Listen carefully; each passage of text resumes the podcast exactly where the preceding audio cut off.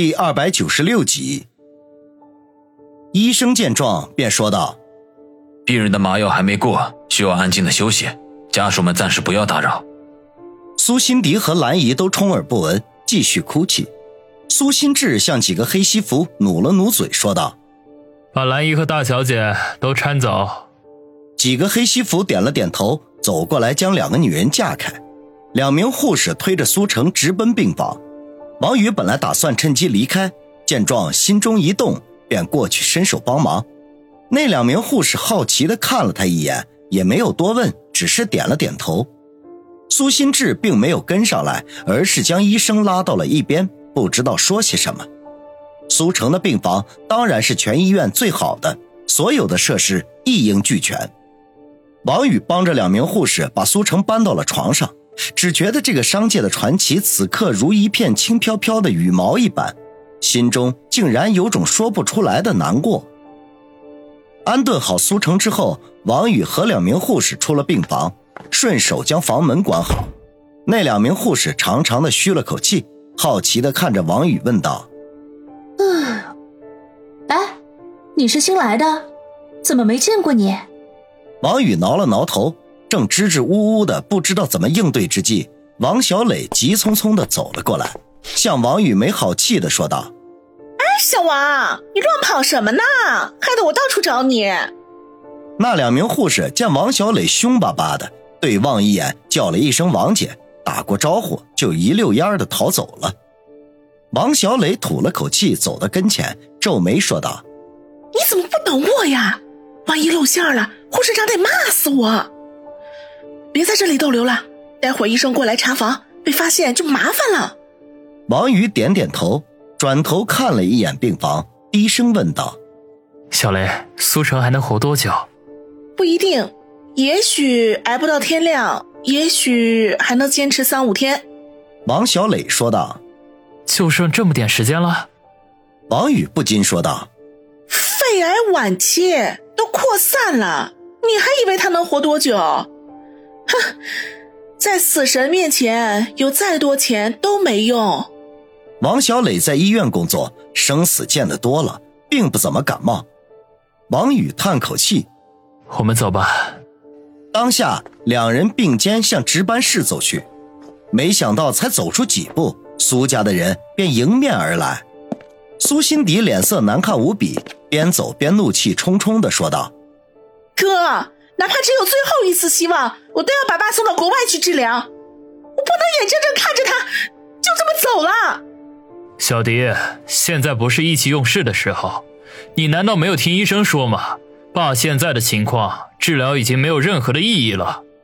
苏心志声音提高了几分，说道：“我不管，我。”苏心迪还要争取，跟在他身边的兰姨却挽住了他的胳膊，说道：“小迪。”不要胡闹！我们不是早就有心理准备了吗？你爸剩下的时间不多了，他忙碌了一辈子，就让他安安静静的享受这剩下的时光吧。兰姨，我舍不得他。苏心迪再也忍耐不住，扑进兰姨的怀中，失声痛哭。兰姨轻轻拍着他的后背，小声的安慰道：“乖孩子，人生在世，生老病死都是正常的。更何况，你爸他现在不是还没有？”说到这里，他也忍不住流出眼泪来，眼睁睁的看着亲人等待死亡的滋味，那是谁也难以承受的。苏心志冷着脸走到病房前。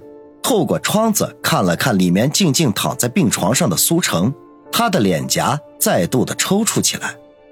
王宇和王小磊驻足看着这一幕，两人的眼中流露出不同的表情来。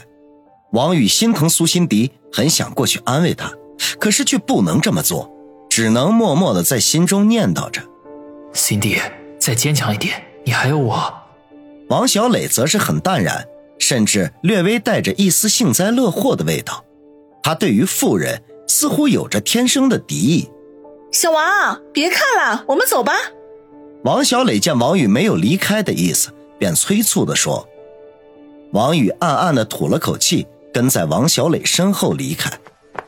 当他们返回到值班室门前的时候，身后却响起了一阵脚步声，接着苏辛迪从他们身边疾跑而过，冲到了外面。王宇一怔，忙不迭地推开值班室的门，三下五除二脱掉白大褂，抓起自己的衣服就跑了出去。王小磊不明所以，在后面大声喊道。喂，怎么啦？王宇没有回头，只是回答：“小雷，回头再说。”王小磊气得直跺脚，骂道：“ 真没良心，连句谢谢都没有！下次落我手里有你好看！”说完这话，他不禁一阵的郁闷。貌似王宇很久都没有受过伤住院了，真不知道这家伙最近运气怎么这么好。王宇一口气奔到车前。就见苏辛迪抹着眼泪，正东张西望的寻找他的踪影。辛迪，王宇叫道。苏辛迪浑身一震，转过头来，见是王宇，一下子就扑到了他的怀中，委屈的哭道：“你不是说在这里等我的吗？你跑哪儿去了？”王宇心中生出无限的怜惜，心疼的说：“辛迪，我们到车里面再说。”两人坐进车里。王宇将苏辛迪紧紧的拥抱在怀中，轻拍她的后背，低声的说道：“辛迪，我知道你心里头难受，想哭的话就大声哭出来吧。”苏辛迪讷讷地嗯了一声，却并未发声大哭，而是小声的抽泣着，嘶哑着声音说道：“王宇，我怕他，怕是坚持不了几天了。”我心里头好难过呀！我知道，我知道。王宇连连点头。他虽然没有过类似的经历，却也能感同身受。尽管如苏家这样的环境里充斥的都是金钱的味道，可是当真正生死离别的时候，亲情却还是大过天的。王宇，我想把我爸送去国外治疗。或许还有一线生机，可是，可是他们每一个人都不同意。我知道，他们就是盼着我爸早点死呢。苏辛迪喃喃的说道。王宇眉头一皱，忙说道：“辛迪，你不能这么想，毕竟他们都是你爸的亲人呢。”我不管，我就是这么想的，尤其是我哥。从爷爷死了的那一刻起，就盼着我爸死，而恨他。还有兰姨，我爸曾经立过遗嘱，要给他一笔钱。他们每一个人都是这样，眼里都只有钱。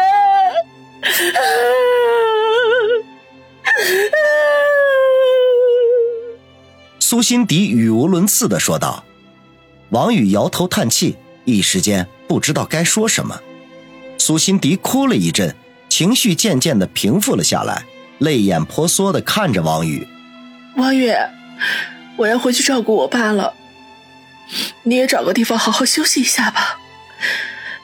天亮之后，你不是还有事情要做吗？王宇点点头。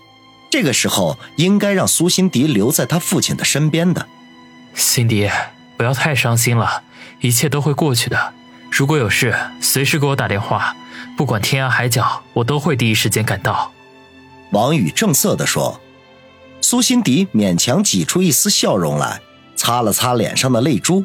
“好了，我去了。”说完，打开车门，步履蹒跚地走回了医院。看着他的背影，王宇觉得心口有些发闷，开始犹豫起来。这还要不要给李子健打电话呢？苏家突遭巨变，局势肯定会发生巨大的变化。他这个时候介入此事，还是否合适呢？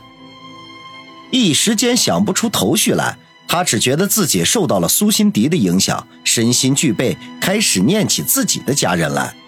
当下不假思索，发动车子，向着家的方向而去。他还是第一次这么迫切的想要回家，想要见到父母双亲，还有妹妹。在第一人民医院高级病房外的走廊里，苏新志缓缓地从怀中取出手机来，漫不经心地扫了一眼手机屏幕上的电话号码，脸上不带任何的表情。